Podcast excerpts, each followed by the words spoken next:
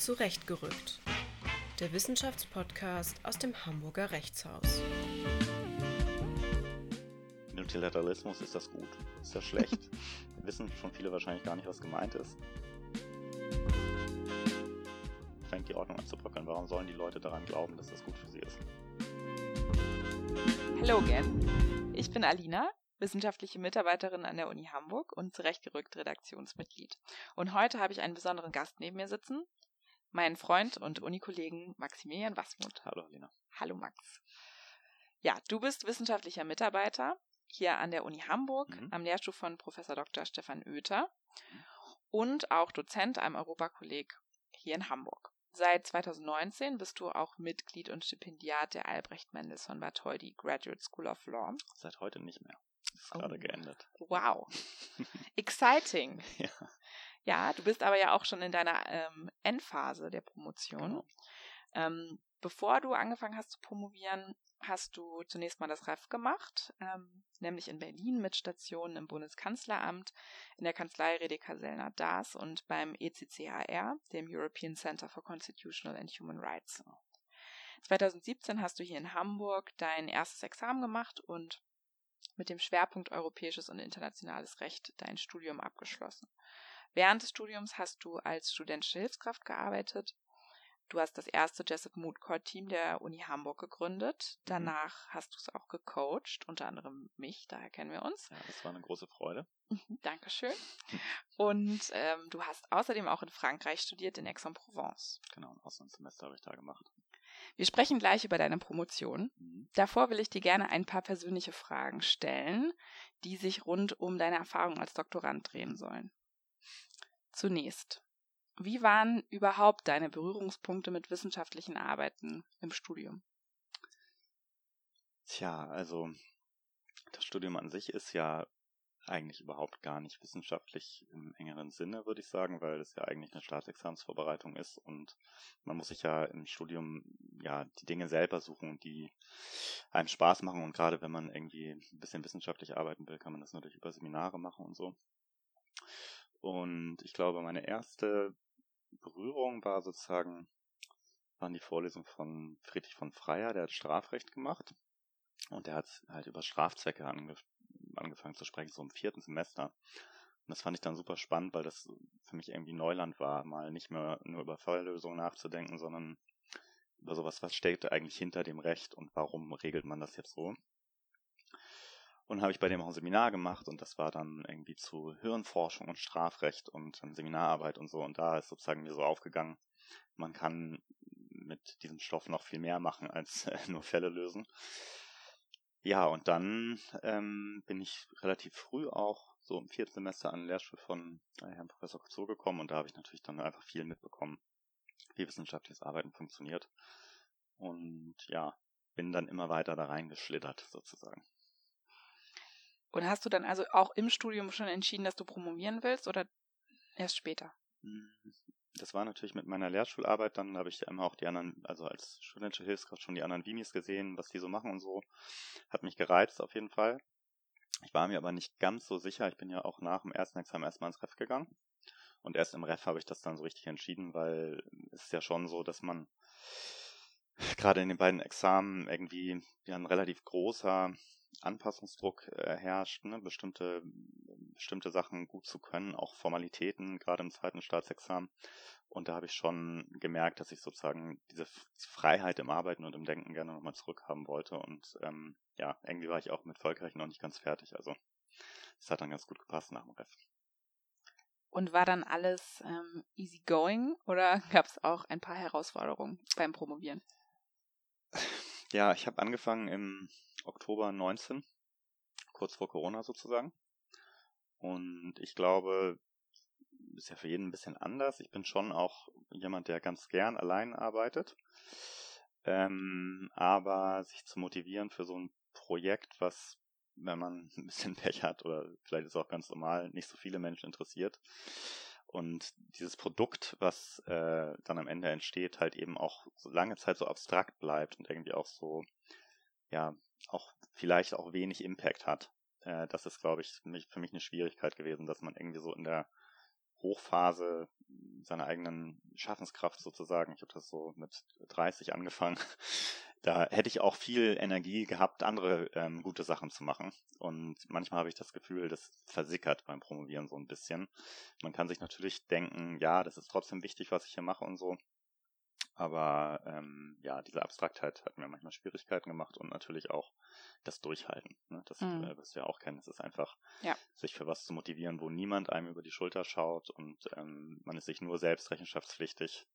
Wie misst man eigentlich eigentlich seine eigene Leistung? Hat man nur genug gearbeitet, wenn man erschöpft ist am Ende? Also solche Sachen. Absolut. Ich glaube, das ist auch so ein großes, das ist das große Problem, wenn man ein Thema gefunden hat, dann ein bisschen eingestiegen ist und erkennt, dass man sowieso nur an der Oberfläche kratzt mhm. und, ähm, und gar nicht in der Zeit oder der Umfang, den, den eine Promotion bietet. Natürlich ist es ist eine große Tiefe in, steckt in jeder Promotion und auch eine, äh, eine Klarheit, aber nichtsdestotrotz kratzt man fast immer ja nur an der Oberfläche eines wissenschaftlichen Themas. Und ich glaube, wenn das so einsickert, dass man eigentlich da nur so seine kleine Suppe kocht und keine interessiert, Erstmal zumindest. Ich meine, mich interessiert es und viele andere, deswegen, mhm. äh, ich glaube, das ist auch ein bisschen eine Illusion, dass, äh, dass das dann so versickert im Nichts. Mhm. Ähm, äh, aber das kann ich total nachfühlen. Ähm, mhm. Geht mir auf jeden Fall ähnlich. Und ich glaube auch, Corona hat äh, dazu beigetragen, dass ähm, man ja auch vieles relativiert hat. Und, mhm. und auch in dem Zusammenhang äh, sich so ein bisschen rechtfertigen zu wollen, warum verbringe ich meine Zeit jetzt gerade hiermit, wenn so viele Dinge in der Welt passieren. Das so ging es mir auf jeden Fall manchmal. Ja, das kenne ich auch. Du hast meiner Meinung nach ein großes Talent für ansprechendes, kreatives, wissenschaftliches Schreiben. Vielen Und ich Dank. möchte unbedingt wissen, wie dir das gelingt. Also ja, vielen Dank äh, dafür. Es ist hm. Ich schreibe vor allem an mit, ja, an einem Stück. Also ich schreibe nicht die ganze Zeit, zum Beispiel in meiner Promotion, ich habe die ersten zwei Jahre gar nichts geschrieben. Ich habe das alles jetzt am Schluss geschrieben. Und mir hilft das sozusagen immer den roten Faden zu behalten und einfach einen stringenten, hoffentlich dann gut lesbaren Text zu produzieren. Und ähm, ansonsten versuche ich immer von dem Leser oder der Leserin herzudenken was interessiert die, kann die das verstehen, ähm, findet die das spannend? Und versuche sozusagen meine eigene Schreibeitelkeit hinten anzustellen, weil die führt dann eben gerade in der Wissenschaft häufig zu viel zu langen Sätzen und viel zu hoher Komplexität. Und ähm, ja, wenn man sich darauf beschränkt, äh, pro Absatz nur einen langen Satz reinzubringen, sonst auch mal kurze Sätze. Und äh, sich an solche Grundregeln, äh, Grundregeln hält, glaube ich, entstehen gut lesbare Texte. Ja, absolut. Also, denn ich habe deinen äh, einen Entwurf deines Manuskripts ähm, mhm. bekommen als mhm. Vorbereitung auf dieses Gespräch und ähm, ehrlicherweise kenne ich ja auch dein Schreiben aus mhm. verschiedenen äh, gemeinsamen Projekten und ja. das ging mir immer schon so. Insofern glaube ich, ein Teil davon ist sicherlich auch ähm, Talent, aber ich glaube auch, dass du dir tatsächlich immer viel ähm, Mühe gegeben hast, den Schreibprozess genauso ernst zu nehmen wie den inhaltlichen sozusagen, also mhm. also wie sozusagen die inhaltliche Arbeit, denn ähm, ich finde gerade gute Wissenschaft macht halt aus, dass sie zugänglich ist und anschlussfähig. Und das merkt man deiner Arbeit, finde ich, an. Gerade als Rechtswissenschaftler, der mhm. politikwissenschaftliche Themen, sozialwissenschaftliche Methoden vielleicht mit mhm. untersucht. Es ist natürlich klar, dass deine Arbeit anschlussfähig ist für viele andere Disziplinen und also auch von vielen anderen Disziplinen ähm, ja, verarbeitbar sein ja. muss. Und was hilft es dann irgendwie in einem im schlimmsten Fall jetzt im Gutachtenstil. Seine Dis zu schreiben ist natürlich ja, Quatsch, aber ja. ne? Ja, ich glaube, es ist wichtig, einfach sich klar zu machen, dass die Aufgabe dieses Textes ist, nicht sich selbst zu begeistern, sondern äh, jemand anderen, der es liest, auch nicht zu begeistern, sondern dass diese Person das beim ersten Lesen verstehen kann. So. Und das ist manchmal gar nicht so leicht. Und da muss man sich natürlich auch dann manchmal zurückhalten. Ähm, aber ich glaube, dass das wichtig ist. Ähm, aber du hast es ja beendet nun bald. Ähm, also insofern herzlichen Glückwunsch. Danke. Ähm, und das finde ich alleine schon sehr beeindruckend, weil äh, eine des Beginnen ist einfach, eine des Beenden ist sehr schwer. Mhm. Was hat dich begleitet an Texten oder an Büchern? Ähm, was hat dich da besonders beeinflusst? Vielleicht zu Beginn? Vielleicht ein Buch, was zwischendurch sehr prägend war, vielleicht auch eins zum Promovieren als solchem. Da gibt es ja unterschiedliche Arten. Also so Bücher, die wie Promovieren an sich funktionieren, habe ich nicht gelesen. Ich habe einfach äh, angefangen und habe sehr, äh, sozusagen versucht, sehr diszipliniert mit meinem Literaturverwaltungsprogramm zu arbeiten und immer versucht, nichts doppelt zu machen und so. Aber inhaltlich hat mich, haben mich vor allem so Autorinnen geprägt, die so zwischen den Disziplinen arbeiten. Also würde mir jetzt einfallen, zum Beispiel Monika Hakimi, ist eine US-Völkerrechtlerin, ähm, die viel so hm, Sachen geschrieben hat, wie eigentlich ähm, eine internationale Gemeinschaft konstruiert werden kann. Also wie kriegt man das hin, dass sich verschiedene Akteurinnen und Akteure, also jetzt Völkerrecht jetzt am ehesten die Staaten natürlich, ähm, zu einer Gemeinschaft zusammenfinden können, auch wenn sie nicht von Anfang an die gleichen Interessen haben. Und ähm, eben halt so einen Punkt macht, dass eben die formale Zusammenarbeit innerhalb internationaler Organisationen dafür super wichtig ist. Einfach durch das ständige Aushandeln aller möglichen ähm, Dinge unter Beteiligung aller Staaten. Mhm. Ähm, ja, das war wichtig auf jeden Fall. Karen Alter, äh, kennst du vielleicht auch, als ja. Professorin, die ja. hat einen ganz tollen Aufsatz, der heißt irgendwie Visions of International Law. Und Habe ich auch gelesen, ja. Ja, cool. der einfach so verschiedene Blickwinkel, Blickwinkel aufs Völkerrecht ähm, aufzeigt und für super geile Methode, finde ich, für jeden, jeden dieser Blickwinkel den Best Case macht, aber auch erklärt, was die falsch verstehen und so. Und das gleiche dann noch was anderes ähm, von Thea Roberts, die hat ein Buch geschrieben mit ähm, Nicholas Lamp. Das heißt äh, Six Visions of Globalization und hat halt so die verschiedenen gängigen Narrative zur Globalisierung und zur Weltordnung ähm, zusammengekehrt und auch für jedes dieser Narrative auch den Best Case gemacht. Und das hat mich einfach, der Best Case für das rechtspopulistische Narrativ, der hat mich echt umgehauen, einfach weil man so gar nicht darüber nachdenkt, also ich zumindest nicht. Ich denke immer nur so, ja, die haben sowieso Unrecht und ich setze mich damit jetzt gar nicht so tief auseinander, weil es ja klar, dass die falsch liegen. Aber wenn dann jemand Kluges mal äh, sich die Mühe macht, das komplett ja, zusammenzukehren und den wirklich super die besten Argumente zusammenschreibt, kommt man schon ein bisschen ins Nachdenken und kann ein bisschen verstehen, warum es bei so vielen Menschen äh, verfängt. Also zumindest hat das ganz gut geholfen. Mhm. Spannend. Auf jeden Fall viele Überschneidungen. Von Anthea mhm. Roberts mhm. habe ich auch gelesen. Ist International International, glaube ich, oder How International is International Law, so in die Richtung. Ja, ja. Auch mhm. super cool. Ähm, mhm. Ja, dann ist das doch der perfekte Übergang ähm, zum Gespräch über das Projekt an sich. Mhm. Ich stelle es einmal ganz kurz vor und dann habe ich natürlich tausend Fragen an dich. Mm, du hast einen interdisziplinären Ansatz äh, mit den Schwerpunkten Völkerrecht und Politikwissenschaft und du wirst von Professor Dr. Markus Kotzur und Professor Dr. Alexander Prölz betreut. Ähm, es erforscht, äh, das Projekt erforscht interne Gründe für die Multilateralismuskrise ähm, und dabei die Rolle der Enttäuschung womöglich übersteigerter normativer Erwartungen des Westens und rechtspopulistischer Gegennarrative, ebenso aber auch externe Herausforderungen für die liberale internationale Ordnung wie den Aufstieg Chinas. Dein Arbeitstitel lautet Zur Krise des Multilateralismus die Rolle enttäuschter normativer Erwartungen und Narrative. Mhm wow, ich finde es wahnsinnig spannend. Ähm, und wieder eine Einstiegsfrage, hast du dich auf dieses wahnsinnig interdisziplinäre Thema vorbereitet gefühlt?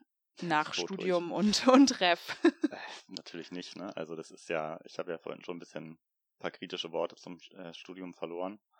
Und ähm, was in unserem Studium natürlich fehlt bei der ganzen Verengung auf die Staatsexamensthemen, ist ja sozusagen sowas wie, nennen es immer so, Studium Generale sozusagen, ne? Dass wir eben uns auch damit auseinandersetzen müssten, eigentlich mehr, ähm, was man mit Recht machen kann, wie Recht funktioniert, dass es eine soziale Konstruktion ist, all diese Dinge, die einem nur so gewahr werden, wenn man ähm, ohnehin schon, mh, hm, sagen wir mal, relativ weiten Horizont hat und äh, die richtigen Leute kennenlernt, die richtigen Gespräche führt und so. Und in unserem Studium ist es ja eigentlich so, man kann sich diese Wege suchen und man kann solche Inhalte auch finden, aber es gehört ja nicht zum Pflichtprogramm. Und ähm, Insofern hat mich das Studium jetzt gar nicht darauf vorbereitet. Ich glaube aber so die Befassung mit dem Völkerrecht an sich, dann halt auch im Schwerpunkt.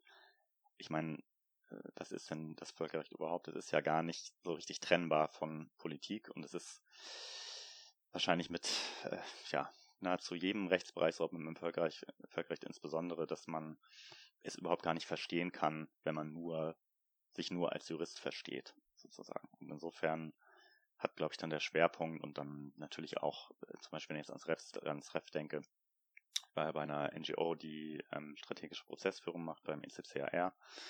Und da haben wir auch sozusagen mit verschiedenen Leuten aus verschiedenen Disziplinen zusammengearbeitet und da merkte man auch, wie, wie fluid die Grenzen sind, was auch Leute, die nicht Juristinnen und Juristen sind, zu den Rechtsfragen beitragen können und auch umgekehrt. Also ja, irgendwann fällt der Groschen, dass es äh, ja nur so geht. Mhm. Ein anderer Groschen, den ich auch wichtig finde, der sich aus deiner Arbeit, also mein gefallener Groschen sozusagen, ist, mhm. ähm, ich zitiere jetzt mal sinngemäß, No science is innocent. Also, mhm. dass auch du reflektieren musstest, dass du halt als europäischer Jurist auf den Multilateralismus schaust, ähm, selbst, aber eben auch in deiner Forschung. Mhm. Ähm, was hat das bedeutet für dein Projekt, das so zu reflektieren? Das bedeutet erstmal, dass man, also dass ich mir gewahr war, dass mein Wissenshorizont begrenzt ist. Ne? Ich bin ja begrenzt allein schon aufgrund der Sprache. Ich kann äh, Deutsch lesen, Englisch lesen und ein kleines bisschen Französisch, aber viele Beiträge sind mir dann ja schon verschlossen. Plus, dass natürlich auch die Völkerrechtswissenschaft ähm, ja äh, einen sehr westlichen Bias hat. Ähm, das heißt, gerade wenn man über Weltordnungsfragen nachdenkt, muss man sich dann, glaube ich, schon die Mühe machen, auch andere Autoren und Autoren zu lesen, die eine andere kulturelle Prägung haben. Ähm, ja, und ansonsten ist natürlich klar, dass, sagen wir mal, wenn man über Multilateralismus schreibt und das gut findet, also internationale Zusammenarbeit äh, auf dieser, ja, auf diesem Niveau, ähm, auch das ist eine normative Präferenz schon.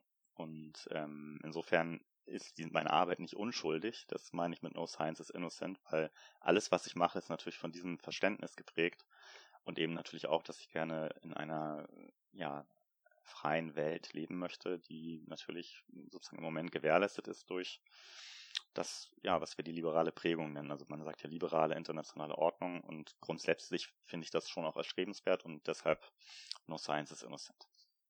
Was ist denn dann die These deiner Arbeit? Die Forschungshypothese vielleicht. Mhm. Ähm, die einmal vielleicht noch zusammengefasst mhm. für unsere Hörerinnen finde ich nämlich auch schon die enttäuschten normativen Erwartungen anspricht, die du sagst, mhm. die du in dir trägst, die wir in uns tragen, die mhm. aber auch das System als solches vielleicht in sich trägt. Ja, also erstmal eine normative Erwartung ist ja, wenn man es jetzt mal runterbricht, wir als Erwartende, wir alle sozusagen, ähm, erwarten gewisse Dinge, die sozusagen eine Ordnung uns geben soll. Ne? Zum Beispiel Sicherheit, zum Beispiel aber auch alles, was sozusagen liberale Demokratien so in sich tragen. So hätten wir auch gerne die Welt, zumindest in äh, weiten Teilen. Und ähm, diese Erwartungen werden natürlich regelmäßig enttäuscht. Ne? Und ähm, was passiert aber mit der Erwartung? Wir ändern sie nicht. Und ähm, das ist das, was eine normative Erwartung ausmacht. Wir wünschen uns das weiter, wir erwarten das, selbst wenn ähm, diese Erwartungen enttäuscht werden. Und die werden natürlich enttäuscht, vor allem auch von Akteurinnen und Akteuren des Westens selber, ne, wenn man sich jetzt nicht so weit ausholen, aber ähm, daran denkt, dass auch der Staaten des Westens ihre eigenen Regeln nicht immer einhalten und äh, gerade die ja die Führungsmacht, äh, die USA, ähm, ja auch was Menschenrechte angeht, denken wir an Guantanamo oder denken wir auch an ähm, den Drohnenkrieg, der Krieg gegen den Terror da hat, äh, haben die USA sich jetzt nicht nur mit Ruhm bekleckert, was sozusagen das Halten an die, die eigenen Regeln ähm, betrifft, das sich halten. Und das hat einfach delegiti äh, delegitimierende Wirkung. Und ähm, ja, das ist so ein bisschen der Kern dessen, warum die Ordnung auch von innen bröckelt. Das sind sozusagen die, ist ein Teil der inneren Herausforderungen und von außen ähm, kommen vielleicht später noch drauf zu sprechen, aber da haben wir natürlich auch äh, ja, Mächte, die das ganze System in Frage stellen. Ne? Denken wir an Russland, denken wir an China. Wenn ich dich richtig verstehe, dann ist ja auch ein Kernstück der Arbeit, dass diese Erwartungen überanspruchsvoll sind mhm. und dass sie eben deshalb allzu leicht enttäuscht werden mhm. und dass eben gerade diese Enttäuschung mitursächlich für die Krise des mhm. Multilateralismus sein kann. Was heißt denn Krise des Multilateralismus und warum ist das gefährlich? Oder ist das überhaupt gefährlich? Ja, das ist gefährlich. Ähm, auch das ja schon wieder eine, eine normative Präferenz sozusagen. Ja. Ne? Wenn wir das System erhalten wollen, ist eine Krise gefährlich, weil eine Krise ist ja sozusagen, wenn man das jetzt mal versuchen würde zu definieren, was ja auch schon schwierig ist, wir benutzen das Wort ja ständig, das ist irgendwie so ein Alltagsbegriff. In der Krise kann ja irgendwie alles sein, ne? von einer, ja, einem Individuum bis zu einer Weltordnung. Alles kann Corona-Krise. Ja, es wird ständig gebraucht, der Begriff, und es ist ja, beschreibt ja sowas, so ein Punkt, wo irgendwas auf der Kippe ist, so ist irgendwas in, in Gefahr, ist was am Bröckeln. Ähm, es ist aber auch eine Beschreibung von einem Zustand, in dem der Turnaround noch geschafft werden kann. Also wo das auch noch gerettet werden kann. Es ist noch nicht zu spät. Und was auch ganz wichtig ist, eine Krise ist ja nichts Objektives, ne? sondern eine Krise ist immer erst dann da, wenn man davon spricht, dass es eine ist. Und insofern ist das auch, auch das ist eine soziale Konstruktion von einer Krise zu sprechen, ähm, bringt das Ganze erst in den Vordergrund, bringt das Ganze in die Debatte und äh, ins Bewusstsein der Akteurinnen und Akteure und auch der Menschen. Ist ja auch die Frage, für wen ist es eine Krise? Ich habe mich auch gefragt, ist ja. Krise als Kategorie nicht schon immer subjektiv, weil ähm, es könnte ja auch einfach nur eine Verschiebung der prägenden AkteurInnen sein. Mhm. Ähm, ja, genau, den Gedanken hatte ich auch beim, beim Lesen, mhm. ähm, beim Lesen deiner Arbeit. Ähm, ja, das stimmt auch. Äh, wir sprechen von einer Krise des Multilateralismus, weil wir ihn erhalten wollen, mhm, so wie er ist. Ja. China wird da nicht so von sprechen. Ne? Also China würde davon sprechen, dass äh, der Multilateralismus toll ist und sie äh, ganz viel dazu beitragen und er weiter ausgebaut werden muss. Und die Frage ist nur dann, wozu führt das? Und das meine ich eben mit, ist das, wenn du fragst, ist das gefährlich? Ja, denn wenn sozusagen das ganze System, in dem wir leben, ne, die liberale internationale Ordnung, ins Wanken gerät, kann es halt sein, dass sie irgendwann ersetzt wird von äh, einer Ordnung, die eben von chinesischen normativen Vorstellungen geprägt ist. Ähm, und dann wäre die Welt nicht mehr so, wie wir sie kennen.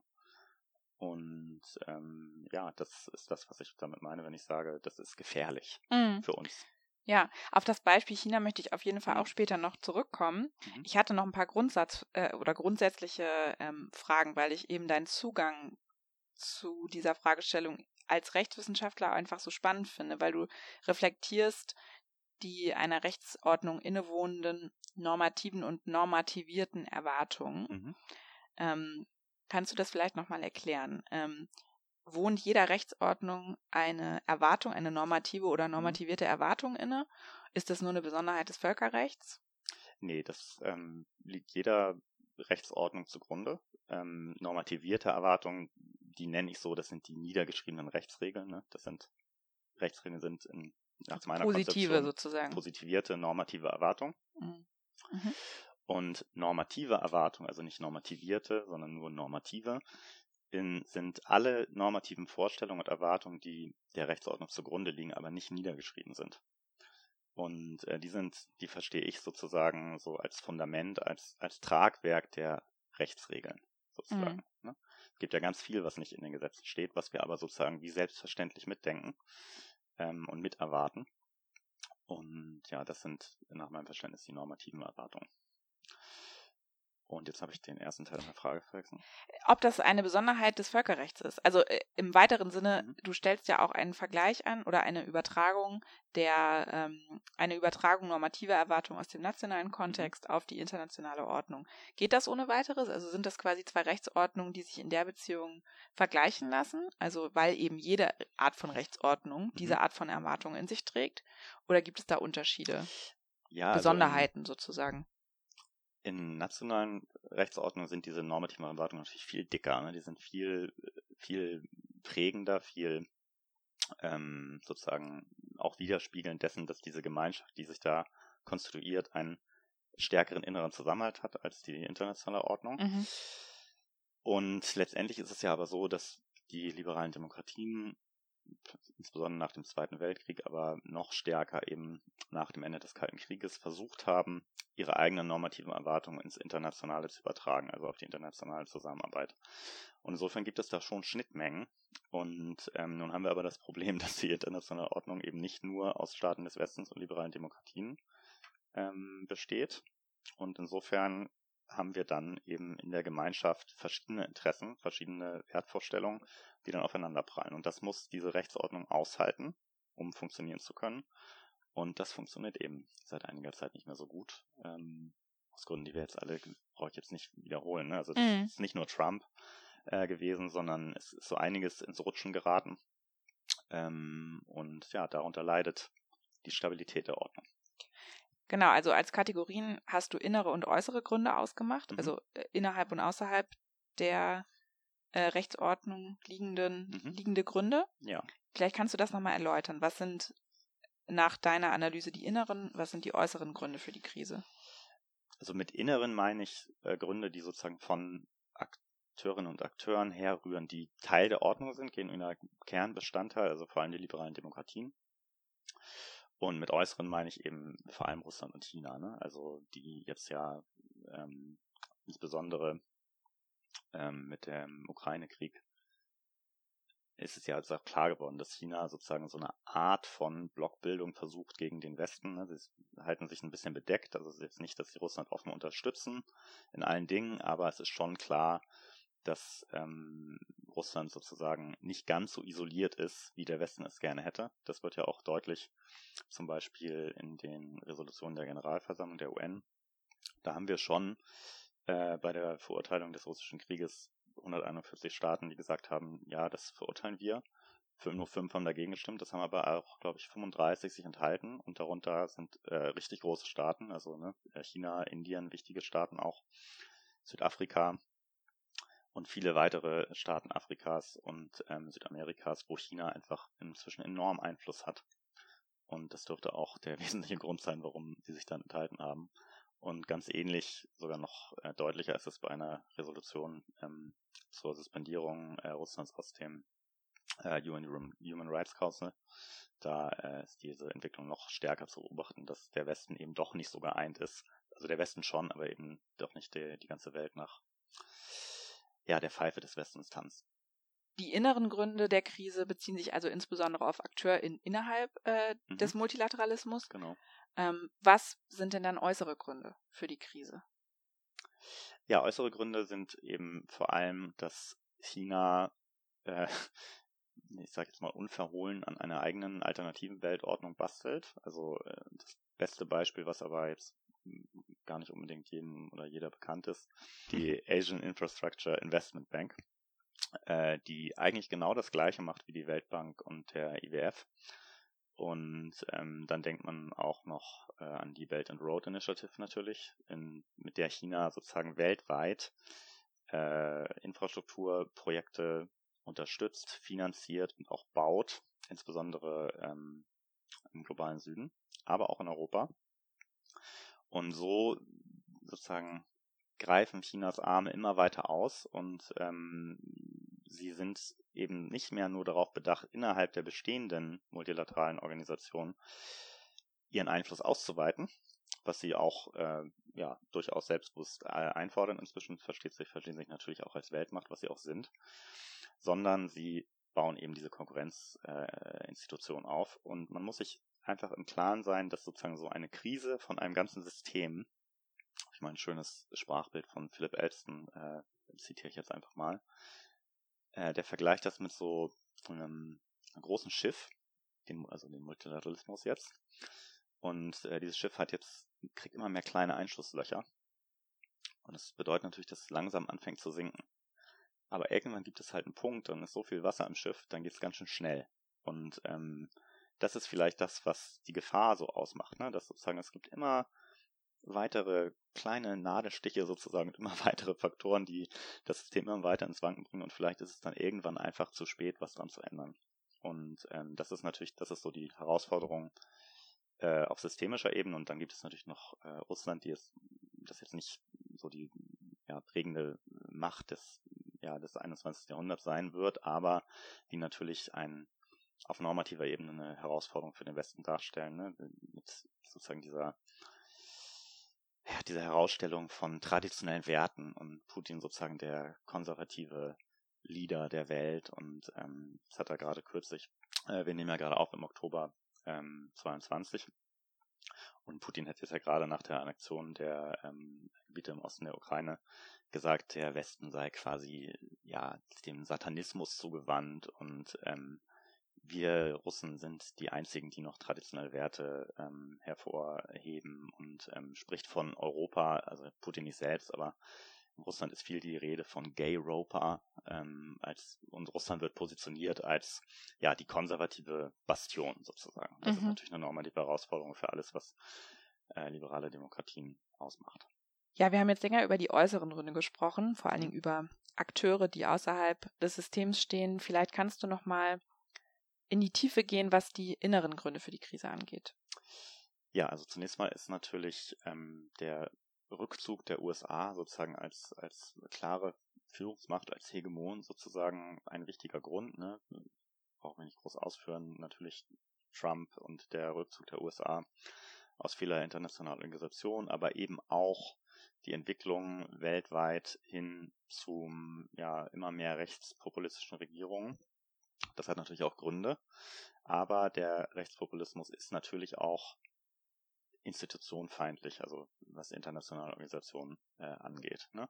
Man hat ja im Rechtspopulismus viel so das Gerede vom den Eliten als Feindbilder und ähm, dass irgendwie die internationalen Organisationen gefährlich sind für nationale Selbstbestimmung und einfach ein Turn zum Nationalismus, ähm, je weiter rechts die Regierung stehen. Und da haben wir natürlich einfach äh, ja mit vielerlei Staaten, die auch innerhalb der Ordnung äh, des Westens stehen, echte Probleme. Und das bringt das ganze System in Instabilität. Und ähm, was glaube ich auch ein ganz wichtiger Punkt ist, der mir auch äh, wichtig ist, so in meiner Prägung, wie ich mir die Ordnung äh, vorstelle, wie ich sie gern hätte. Ähm, ich glaube, der Westen, wenn man das so sagen kann, hat so sein soziales Gewissen verloren. Ne? Wenn man sich klar macht, sozusagen, wie, wie krass weit die Schere zwischen Arm und Reich auf internationaler Ebene äh, ist. Ne? Natürlich in den nationalen Gesellschaften auch, aber auf internationaler Ebene nochmal viel, viel krasser. Ähm, dann muss einem klar werden, dass all diese Menschen, die so ein bisschen zurückgelassen werden, die am Wohlstand nicht partizipieren können, ähm, warum sollen die diese Ordnung gut finden? Warum sollen sie an sozusagen das große äh, Narrativ des Kapitalismus und des Westens, ne? alle werden reicher, sozusagen die, dieser berühmte Trickle-Down-Effekt, ne? wenn sozusagen die großen Konzerne reicher werden, dann regnet es runter auch auf die, auf die ärmeren Leute. Wenn das alles am Ende dann doch nicht so funktioniert, sondern ähm, ja, sich der Reichtum so stark konzentriert, dass für viele Menschen auf der Welt viel zu wenig übrig bleibt, dann, äh, ja, dann fängt die Ordnung an zu bröckeln. Warum sollen die Leute daran glauben, dass das gut für sie ist? Und ähm, deswegen ist das, glaube ich, einer der wichtigsten Punkte. Im Übrigen, Im Übrigen natürlich auch einer der Gründe für den Aufstieg von Rechtspopulistinnen. Und ähm, ja, das ist es im Wesentlichen, was die Ordnung von innen bröckeln lässt diese distributiven Effekte einfach, ne? dass die, die Ordnung hat eben solche Verteilungseffekte, die mitgedacht werden müssen, wenn man äh, über die Zukunftsfähigkeit der Ordnung nachdenkt. Wir brauchen einen sozialeren äh, Liberalismus. Also doppelt, doppelte Krise von innen, sozusagen innerhalb der Nationalstaaten, dadurch, dass Regierungen gewählt werden, die mhm. rechtspopulistische Ziele verfolgen oder mit rechtspopulistischen Methoden arbeiten, mhm. die wiederum dann auf der internationalen Ordnung äh, Durchschlag finden. Richtig, die rechtspopulistische Regierungen sind in der Tendenz, ähm, dem Multilateralismus in ja, liberaler Ausprägung nicht wohlgesonnen. Und ähm, sieht man ja, ne? also ziehen sich aus Organisationen zurück wie die USA unter Trump. In der EU, wenn wir an äh, Ungarn denken, blockieren Mehrheits ähm, Einstimmigkeitsentscheidungen, solche Sachen. Also die ja, die Tragfähigkeit des Systems wird von ähm, rechtspopulistischen Regierungen in Frage gestellt. Und ähm, man kann das Ganze eigentlich so zusammenfassen, dass so eine Ordnung, die sich im Inneren noch nicht mal von sich selbst überzeugen kann. Also wenn äh, sozusagen immer, immer mehr Staaten quasi, die eigentlich Kern dieser Ordnung sind, so wegbröckeln, weil sie so in den, in den Rechtspopulismus verloren gehen. Wie soll diese Ordnung dann nach außen überzeugen? Beschreib doch nochmal, ob das nur die UN, also dieser Multilateralismus umfasst der die UN alleine oder eben mhm. auch andere Organisationen, die vielleicht relevant sind. Es gibt ja auch durchaus viele regionale Organisationen, ja. die Einfluss haben. Also der Multilateralismusbegriff umfasst alle diese Organisationen, sobald mehr als drei Staaten institutionalisiert zusammenarbeiten. Ähm, die UN ist natürlich die universellste Organisation und damit super wichtig. Sie basiert aber nicht ganz so sehr auf äh, westlichen normativen Erwartungen wie ähm, andere genuin westlich geprägte äh, Organisationen. Ähm, insofern ist sozusagen die UN schon eher ein Fall, der für das, was ich als in der Krise beschreibe, nicht so passend ist. Ne? Natürlich ist auch die UN in der Krise und der Sicherheitsrat ist nicht handlungsfähig und so wissen wir alles, aber das ist nicht so symbolhaft für äh, das, worüber ich schreibe und spreche. Und die Völkerrechtsordnung als solche, ist die hm. Besonders anfällig für diese Art von Krise? Ich habe mich das gefragt, hm. weil ich das Gefühl habe, also ein Teil der Arbeit ist ja auch, dass du feststellst, dass Rechtsordnung Narrative oder auf Narrativen aufbauen mhm. und ähm, aus diesen Narrativen oder die Narrative in einem Zusammenhang stehen zu den normativen Erwartungen. Mhm. Und ich habe mich gefragt, ob die Völkerrechtsordnung nicht besonders ausgeprägte Narrative ähm, in sich trägt. Ich würde sagen, es wäre schön, wenn sie die hätte. Mhm. Ähm, aber es ist jetzt schon so, dass Narrative wirken ja in Gesellschaften hinein und entwickeln sich dann auch in ihnen weiter. Das heißt, ein gutes Narrativ catcht die Leute irgendwo und damit meine ich jetzt nicht die Staaten, sondern tatsächlich die, die Menschen. Und wenn man jetzt sich auf der Straße umhören würde, Multilateralismus ist das gut, ist das schlecht, wissen schon viele wahrscheinlich gar nicht, was gemeint ist. Ähm, und richtig, richtig so einfache, überzeugende Punkte, warum das jetzt alles gut für alle ist. Ne? Warum jetzt alle dadurch gewinnen, dass wir institutionalisiert zusammenarbeiten und zwar auf Grundlage westlicher normativer Erwartung. Ja, das fehlt ähm, mhm. dem Multilateralismus westlicher Prägung, würde ich sagen. Ähm, du arbeitest ja auch mit politikwissenschaftlichen Quellen und mhm. auch auch Methoden, Fragezeichen, das weiß ich gar nicht. Mhm. Ähm, und da habe ich mich gefragt, ob das nicht zwingend notwendig ist, wenn man sich mit der Völkerrechtsordnung befasst, ähm, da eben nicht nur als rein, also nicht nur mit einer rein rechtswissenschaftlichen Brille drauf zu blicken, sondern eben auch den Blick für andere Disziplinen zu weiten. Ja, also ich kann, ich konnte mir natürlich gar nicht erlauben, eine rein rechtswissenschaftliche Brille aufzuhaben. Diese Arbeit hätte ich sonst gar nicht schreiben können, glaube ich. Äh, ich habe eine Weile gebraucht am Anfang, mich ja mit den politikwissenschaftlichen Texten anzufreunden. Ähm, ich fand sie oft mh, hm, mir waren sie oft zu unpräzise, so, wenn ich das so sagen darf. Also ich habe mich inzwischen dran gewöhnt. Said every lawyer ever.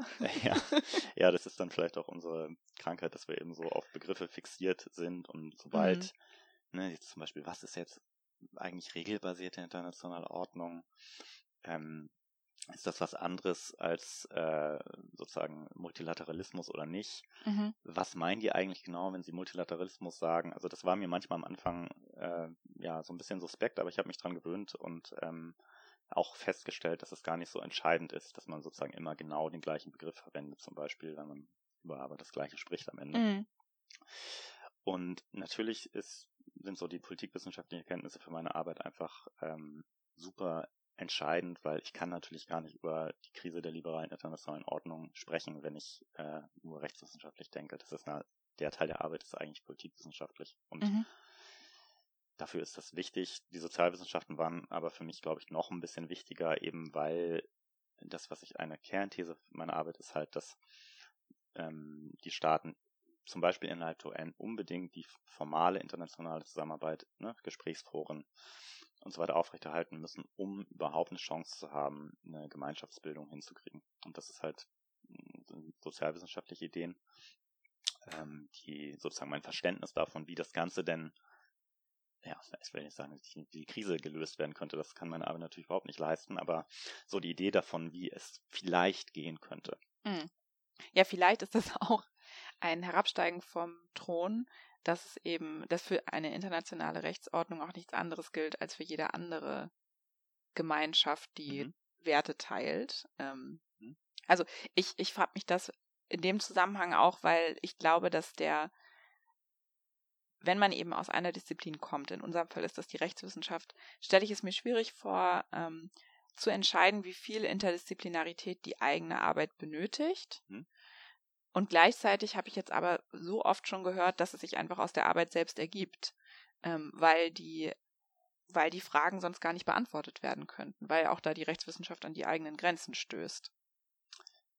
Ja, da ist es ja schon mal, man könnte ja auch die Frage stellen, was ist denn eigentlich Rechtswissenschaft überhaupt? Ne? Also ist man. die ist ganz man, dicken Bretter. Nee, dies möchte ich gar nicht beantworten, also gar nicht versuchen erst, aber ist jetzt sozusagen, sobald man Rechtsdogmatik, Interpretation verlässt, hat man dann auch schon die Rechtswissenschaft verlassen? Also mhm. Im besten Falle ja nicht, ne? Nein, ich würde sagen, nein, ja. auf keinen Fall.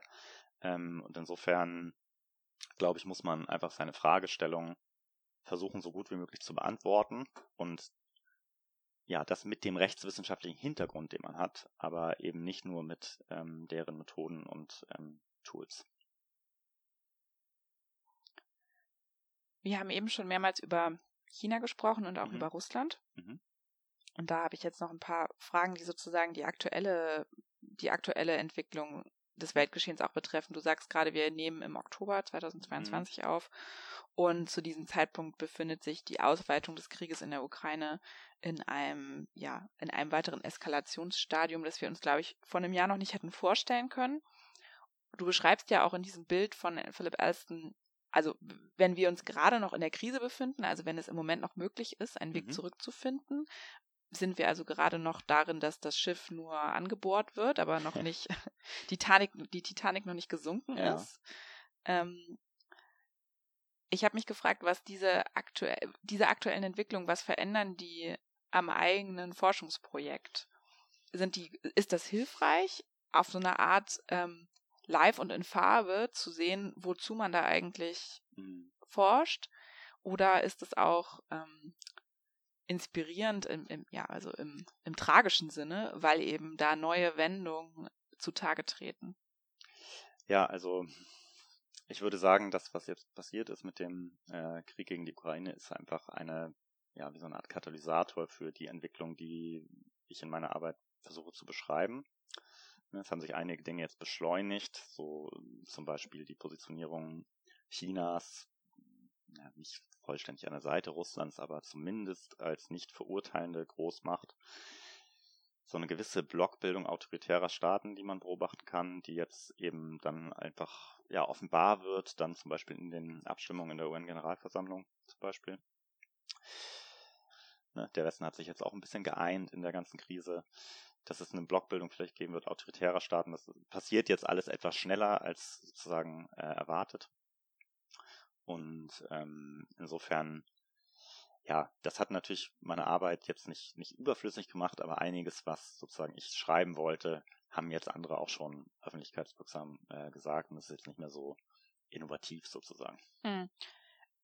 Dieses Zurückholen von Staaten in die, mhm. in die internationale Ordnung, mhm. ähm, ist das die Zukunft des Multilateralismus? Also geht es nicht anders als durch da, geht es nicht anders, als dass man Blockbildung vermeidet?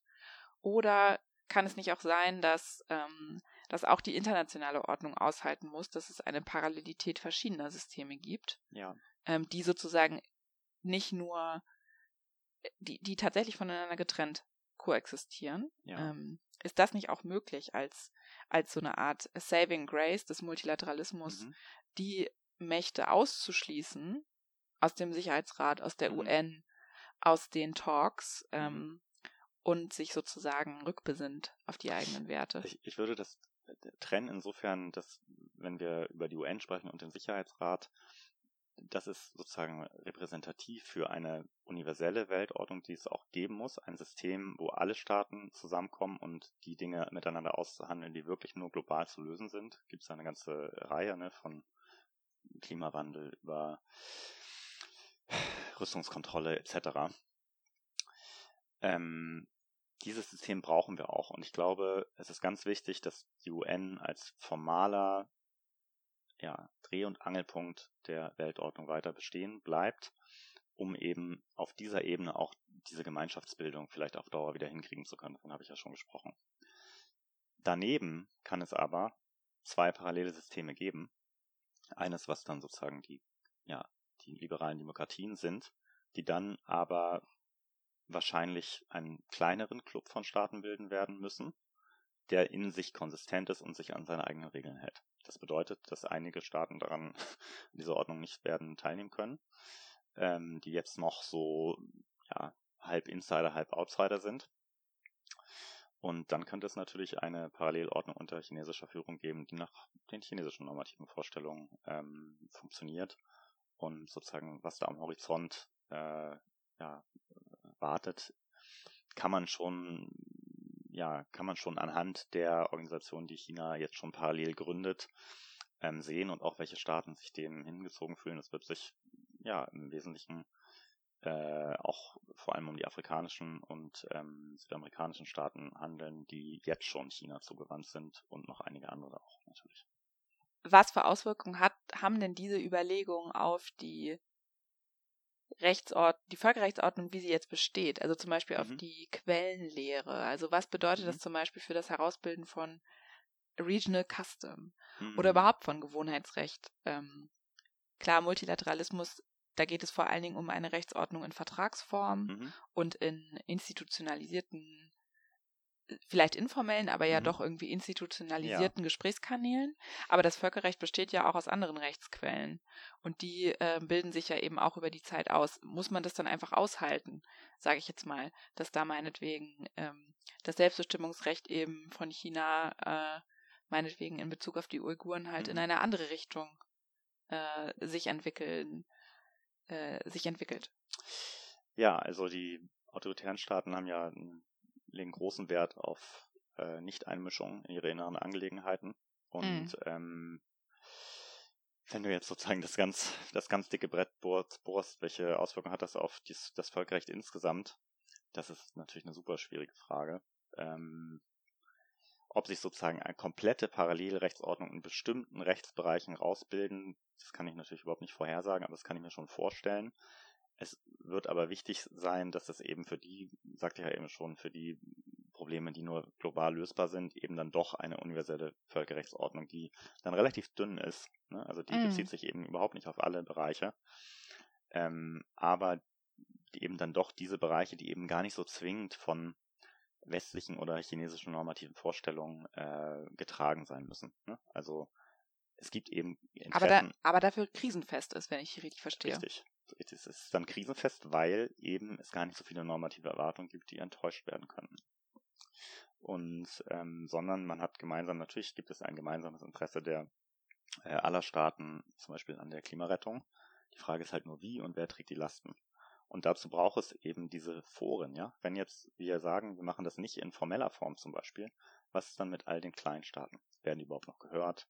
Oder müssen sie eigentlich im Wesentlichen von den Großmächten ausgehandelte Lösungen quasi einfach nachträglich akzeptieren. Ist natürlich im formalen Multilateralismus auch sehr häufig so, aber immerhin haben sie da eine Stimme, müssen gehört werden und äh, dieser Aushandlungsprozess birgt einfach ähm, ja ganz wichtige Potenziale, die ja auf die man einfach nicht verzichten kann. Was für ein gutes Schlusswort, Max. Ähm, tatsächlich äh, befasse ich mich ja selber auch mit dem Selbstbestimmungsrecht vor allen Dingen. Und ich meine, selbst das Selbstbestimmungsrecht hat wahnsinnig viele Phasen durch, durchlaufen. Ähm, präkoloniale Selbstbestimmungsphase, dann mhm. die kolonialen ähm, Befreiungskämpfe und nun irgendwie eine postkoloniale Konstellation, die, die alleine dieses eine Recht hat ja durch ein Ausweiten äh, des Kreises der Länder, die Mitspracherecht haben, mhm. ganz viele Veränderungen erfahren. Und ähm, ich finde das total spannend zu reflektieren, ähm, was das bedeutet, wenn es sich, was es für Rechte und Rechtsordnung bedeutet, wenn eben Werte und normative Erwartungen oder überhaupt Normen Einzug halten, die mhm. vielleicht der eigenen Weltordnung widersprechen. Ja. Ich glaube, in vielen äh, Bereichen des Völkerrechts entwickelt es sich in eine zunehmend liberale und eine zunehmend mhm. progressive Richtung. Und zu reflektieren, dass aber diese Offenheit des Systems auch bedeutet, dass es sich auch in eine andere Richtung entwickeln kann. Ähm, alleine diese Feststellung ist, glaube ich, wahnsinnig wertvoll, um ähm, ja um die um die Entwicklung und die Chancen und die Grenzen eines Systems wie das internationale ähm, ja, analysieren zu können. Ja, da hast du völlig recht. Der, der Westen und das Völkerrecht insgesamt täte gut daran, die Stimmen insbesondere des globalen äh, Südens zu hören. Und ähm, wenn man über die zukünftige Weltordnung nachdenkt, eben den Westen nicht nur in den Grenzen, die er jetzt hat, zu denken, sondern dass der Westen muss eben auch offen sein für Staaten des globalen Südens, wenn sie im Wesentlichen bereit sind, äh, zumindest auf einem ja, niedrigschwelligen Niveau vielleicht äh, liberale Demokratien zu sein. Und ähm, dann müssen sie auch an den Aushandlungsprozessen beteiligt sein, aller Normen. Vielen Dank für das Gespräch, Max. Ähm, es war Danke wieder mal, dir, Alina. es war super spannend. Ähm, ich habe auch auch viel geredet. Ich hoffe, das war okay. Ja, klar. Und ähm, ich hoffe, dass es euch auch gefallen hat, euch ZuhörerInnen über unsere Folgen, über weitere Folgen, vergangene Folgen, äh, könnt ihr bei Twitter auf dem Laufenden bleiben. Ihr findet die Folgen wie immer bei Spotify, ähm, bei Apple äh, und so weiter und so fort. Hoffentlich bis zum nächsten Mal. Ciao. Tschüss.